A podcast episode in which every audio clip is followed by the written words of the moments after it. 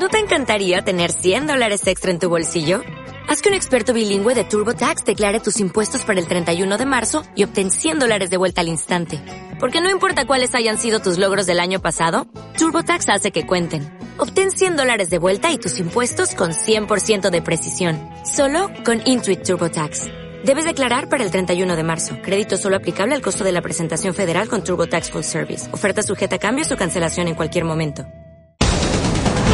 La entrevista en Centro de Información. Radiorama Noticias.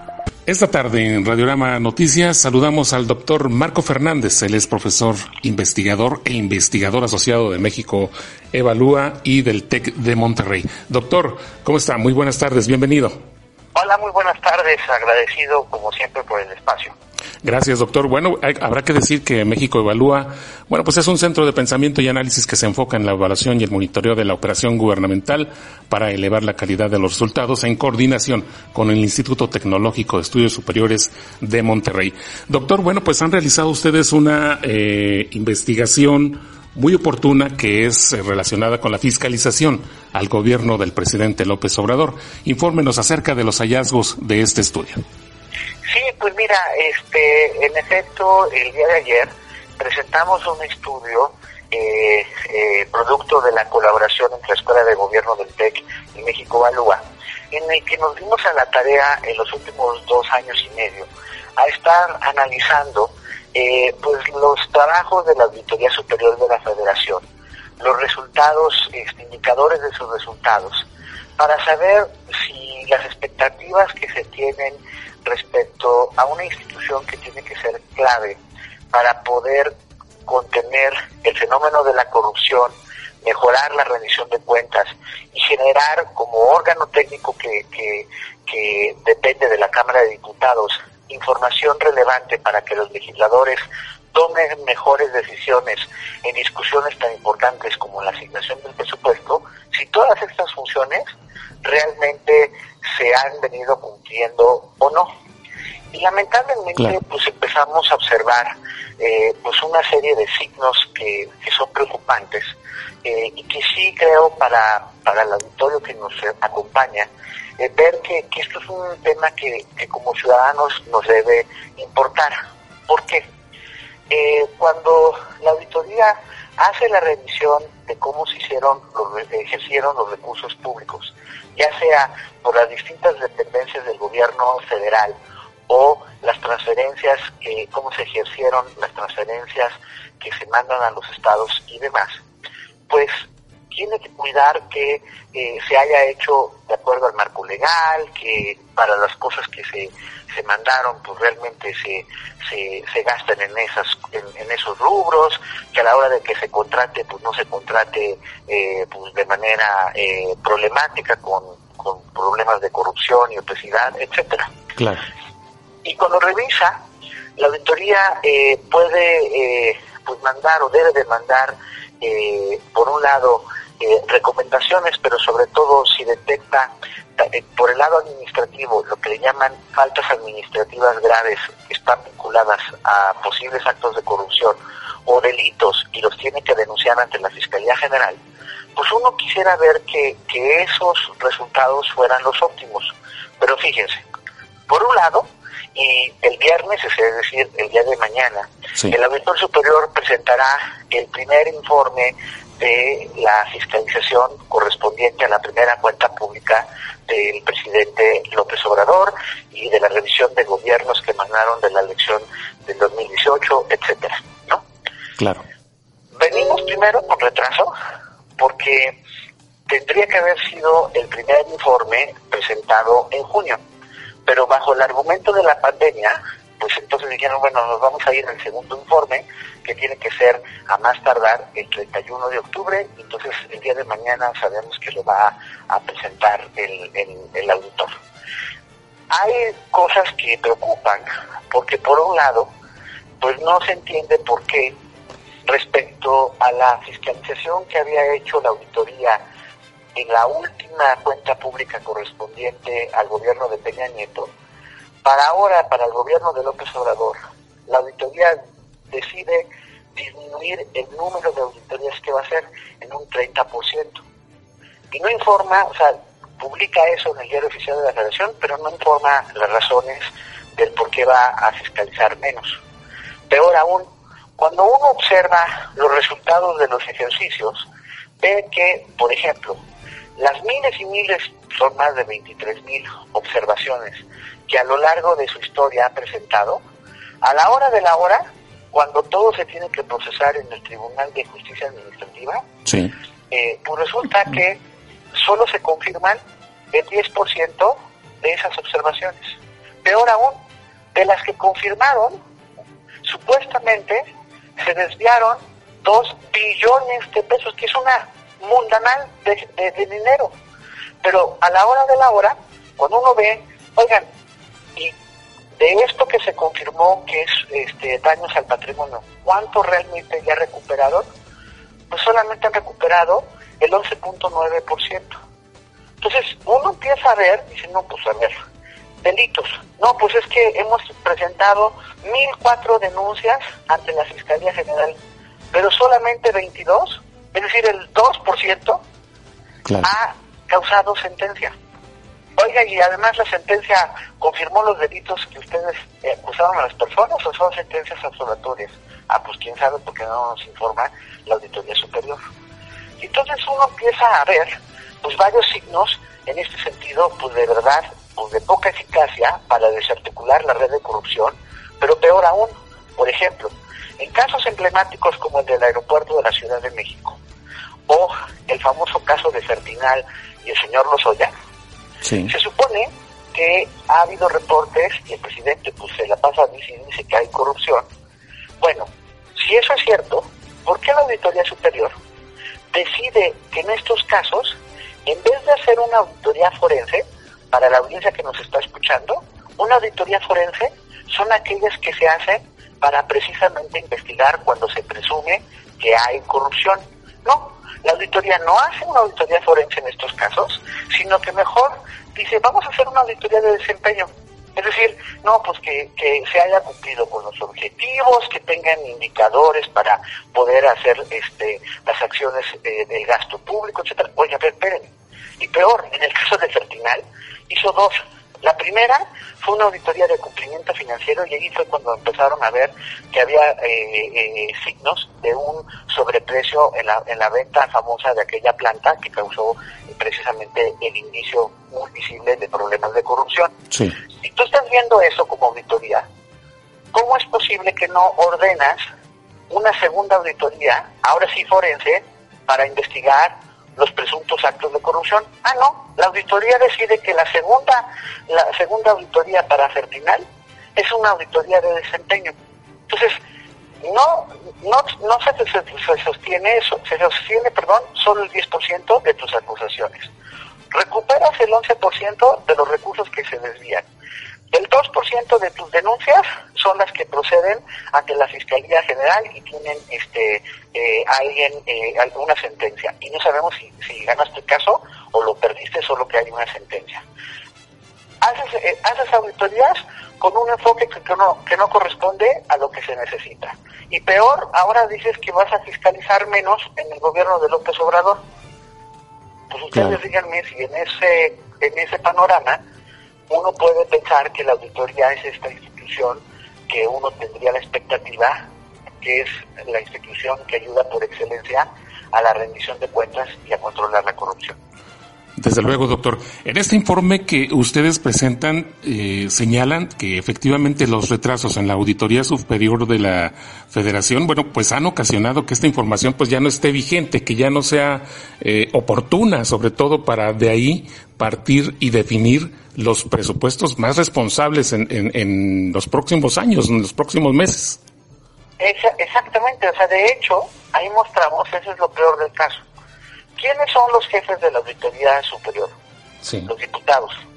Los diputados tendrían que estar utilizando la información de la auditoría pues para poder eh, incorporarla en sus análisis a la hora de negociar el presupuesto, ¿no? Si la auditoría encuentra que un programa o una dependencia está en algún rubro gastando mal, no de acuerdo a los objetivos que planteó en el programa, hay problemas de corrupción y demás, pues uno pensaría que esa información la toman los legisladores para decir, no, perdona, eso ya no le vamos a poner dinero. Claro. Ah, no. Los propios diputados, con información de una de encuestas que la propia Cámara de Diputados este, ha levantado, confirman, confiesan que solo el 30% de las comisiones utiliza los informes de la auditoría. Pero además, como llega con retraso la información de la auditoría, pues así como que también, pues, pues que sea muy útil para los señores legisladores y ellos mismos lo están confesando, pues, pues no. Entonces sí es un problema, porque esto no es un asunto, digamos, de especialistas o de curiosidad académica, sino como sociedad queremos instituciones que nos ayuden a revisar que la cosa se ejerza de manera que el presupuesto se ejerza como debe de ser, que cuando se plantean ciertos este, objetivos o ciertos indicadores para poder eh, lograr eh, mejores resultados en los programas de gobierno, en las políticas públicas se hagan, etcétera. Pero si uno empieza a observar este tipo de desempeño con franqueza sumamente cuestionable, claro. pues entonces como ciudadanos lo que necesitamos es realmente exigir primero a los jefes, a los señores diputados, pues que hagan lo mínimo, que es revisar lo que la Auditoría Superior está haciendo. Y si está encontrando, porque yo no puedo, yo no puedo entender cómo se supone que los diputados tienen un órgano técnico para vigilar a la Auditoría Superior de la Federación, se llama la Unidad de Evaluación y Control. Así es. Pues, ¿cómo es posible que ese órgano no produce, no hace la investigación de todos los indicadores, se mete a ver estos problemas que les estoy refiriendo de los enfoques raros de las auditorías que hace la Auditoría Superior de la Federación en casos tan controvertidos como el aeropuerto, etcétera? ¿Cómo es posible que mejor la academia y la sociedad civil se pongan a investigar con las propias estadísticas de la Auditoría Superior y demostrar que hay estos problemas que los propios diputados que se supone para poder utilizar, aprovechar a ese órgano que de ellos y mejorar su labor como legisladores. Desde luego. Pues qué importante eh, información, doctor. Y pues bueno, es una situación muy difícil, sobre todo, como ustedes bien lo señalan en el informe, retrasos y pendientes en la fiscalización. Esperemos que, bueno, como usted bien lo señala, pues alguna ocasión, en alguna oportunidad, estos procesos puedan mejorar en beneficio, sobre todo, pues eh, de los ciudadanos, porque a final de cuentas es allí donde se manifiesta lo que el gobierno pueda destinar para obras, servicios y atender las, los reclamos de los ciudadanos. Exactamente, o sea, porque si uno como ciudadano paga, paga sus impuestos, está trabajando fuerte, etcétera, entonces, pues obviamente esos impuestos se tienen que utilizar de manera adecuada. Y para eso, o sea, el Estado mexicano debe de tener instituciones que vigilen que la cosa se haga conforme a la ley.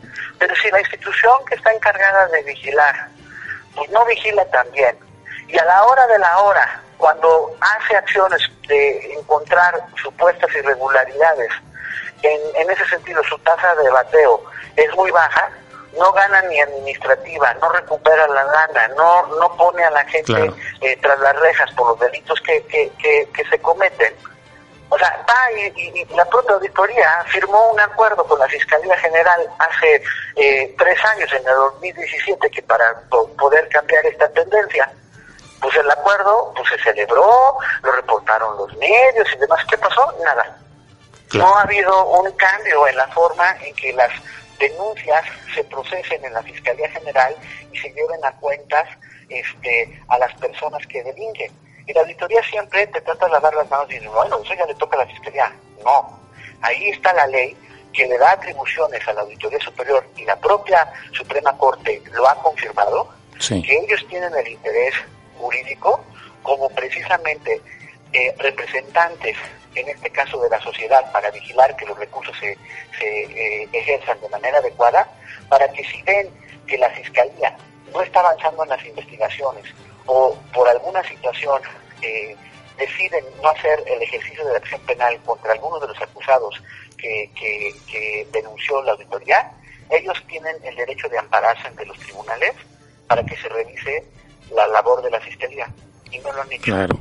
Lamentable, ni hablar. Pues muchísimas gracias, doctor Marco Fernández, profesor investigador e investigador asociado de México Evalúa, por esta eh, información y por estos puntos tan importantes. Ya nos comunicaremos con usted. Hay muchos temas de México Evalúa y sin duda alguna interesantes también para nuestro auditorio. Muchísimas gracias, doctor. Gracias. Y el, el, informe está, por si están interesados, disponible tanto en la página de, de internet www.mexicoevalúa.org o www.escueladegobierno.itesen.mx. Así es, para que la población lo pueda consultar.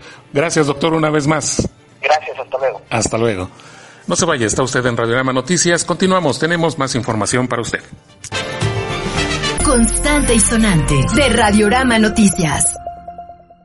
Y es jueves, es día también de escuchar la voz de nuestro colaborador Víctor Romo, nuestro asesor financiero, que el día de hoy tiene un tema mucho, muy interesante, la economía a raíz de, pues, el regreso al semáforo naranja. Víctor, buenas tardes, bienvenido. ¿Qué tal? Buenas tardes, Tomás, y buenas tardes a todos. Pues bueno, eh, desde el lunes se anuncia el regreso al semáforo naranja, que ya es alto riesgo. Los indicadores para por qué se está regresando a este semáforo son eh, pues la baja respuesta en capacidad con los hospitales, eso es una parte, el aumento en las defunciones, en los fallecimientos de, personas por COVID y en la propagación de, la, de la epidemia como tal. Son los tres indicadores más, más relevantes que por lo cual pues pasamos de estar en semáforo amarillo a naranja, que es alto riesgo. Esto viene desde las celebraciones que tuvimos desde, septiembre y que hemos bajado la guardia. Entonces es bien importante esto, no bajarla porque si, si esto regresa, lo, eh, las recomendaciones pues es limitar los espacios cerrados y solo abiertos con cierto número de personas y vuelve a recaer en la parte económica porque unos negocios van a tener que cerrar otra vez si no tienen espacios al aire libre. Y igualmente vienen ya eh, estructuras para sanciones en la parte de fiestas o eventos.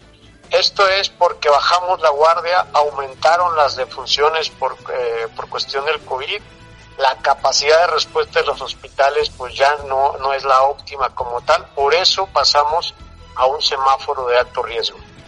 Y sí, estamos en, esa situación y si la gente no entiende, no hace caso a las recomendaciones, todavía corremos el riesgo, Víctor, de volver ahora a semáforo rojo, que sería más preocupante todavía. Sí, el semáforo rojo sí limitaría totalmente el cierre ya de, lugares no esenciales. Por ahora pues, se limita a que estén abiertos, espacio abierto y, igualmente limitado a personas.